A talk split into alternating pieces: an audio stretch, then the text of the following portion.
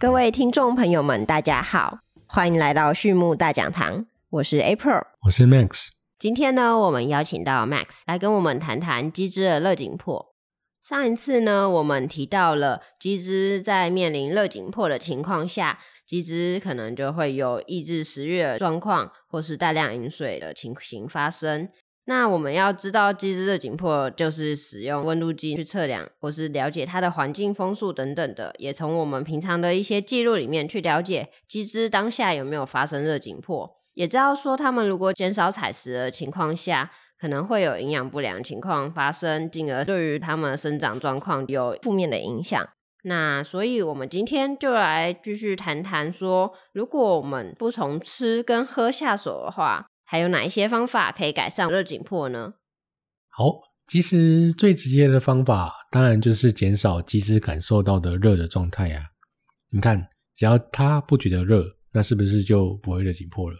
好像也是呢。那改善还有避免热紧迫最快的方法，应该就是降低温度了吧？其实 April，你上面那句话呢，只说对了一半哦。嗯，不是降低温度就不会感觉到热了吗？可以这么说啦，但是为什么说只有一半呢？因为其实呢。我们要首先知道，我们所谓的热有分成外在的热跟内在的热。所谓外在的热呢，就是受到环境的温湿度去影响到动物的体感温度。那这边呢要特别注意，我刚才说的是温湿度，换句话说，除了温度，湿度也是非常的重要的。在不同的情况下呢，其实鸡只会感受到的热度是不一样的。这就是为什么在午后雷阵雨之后呢，特别容易有大规模的死亡。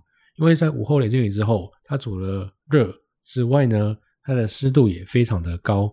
那在湿度很高的时候，鸡只呢，它没办法透过换气的方式去散热，那就会导致说，呃，鸡只感受到热紧迫会更加的严重。这也就是说，为什么有时候降低温度并不一定会比较凉，甚至有时候升高温度反而能缓解鸡只热紧迫的状态。那刚刚提到，除了外在的热，还有内在的热。那什么是内在的热？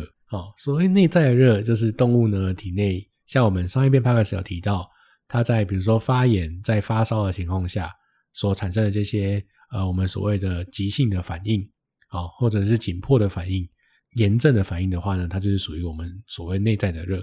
那这些呢，也会导致机制处在热紧迫的情况下。那如果有风的话，是不是就可以带走热能，还有减少水汽呢？对，没错，理论上是这样子。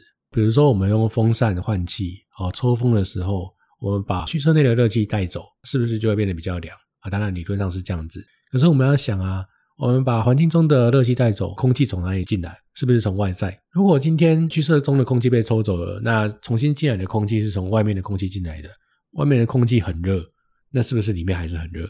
换句话说，如果外面的空气是凉的，你吹进来的风才会是凉的嘛？那我们都知道，我们不太可能去给鸡或者给猪哦去吹冷气，所以我们没有冷媒这种东西。但是呢，我们在风扇交换的时候呢，我们尽可能去把它降低它的温度，所以我们就产生一种设备叫做水帘。那透过呢，我们在把畜舍内的空气抽出去的同时，让外面的空气，不管是热空气还是冷空气，在进来经过水的时候，它会蒸散一些水分，去降低整个空气的温度。那让蓄舍内的温度呢，始终保持在凉爽的情况。但是水帘色呢，还是有它的缺点。有经验的饲主都知道，如果你今天是午后雷阵雨之后，或是湿度非常高的时候，水帘色的水呢，它并不能帮你再降温，因为水没办法再蒸散了，没办法蒸散的水是没办法降温的。所以呢，即使，在设备的选定上，它是有它的优缺点，也是有它的有必要去注意的地方。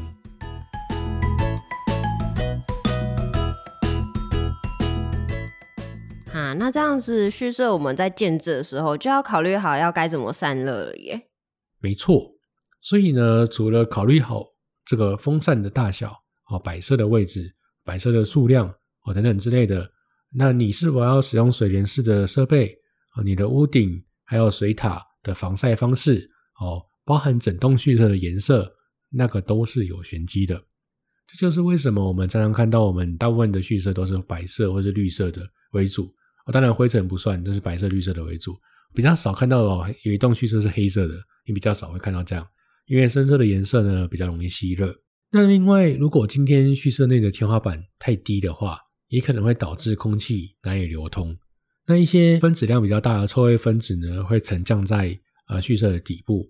那原本呢，应该善意的氨气或是一些呃比较刺激呼吸道的分子，它可能分子量比较轻，它应该要随风散逸的，却都累积在环境中，也会导致到动物的呼吸道产生一些问题，进而呢去让动物没办法正常的生长。所以其实蓄色的天花板呢也要合适，而不是单纯低就好了。嗯，了解了。是说啊，从空气的冷热温湿、蓄色建设都谈过了，总觉得好像还有什么是可以从环境去进行改善的，但是我们还没有说到的。你还记得上一篇 podcast 我们有提到哦，在大热天搭公车的情况吗？嗯，记得啊。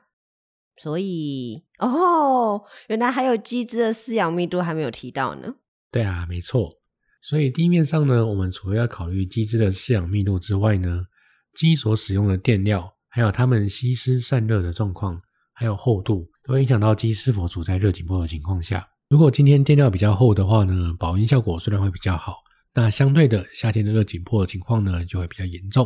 那另外还有一点要注意，就是如果鸡只呢长期在夏利的情况下，那就会导致垫料过于潮湿。这种情况下呢，垫料会在畜舍内发酵。同时产生一定的热量，反而导致呢畜舍内的动物呢更加的紧迫。嗯，原来如此。所以垫料的厚度，还有鸡只的垫料的干净程度，都是要掌控的，而且粪便也要及时清除，才不会造成它们后续的发热，然后导致鸡只更进一步的感到热紧迫这样子。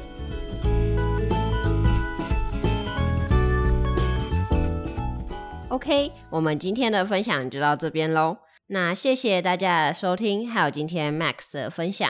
对于畜牧大讲堂有兴趣的朋友们，也欢迎来订阅我们。有问题的话，也欢迎留言或者透过简介中的 email 与我们联络。我们下次再见喽，拜拜，拜拜。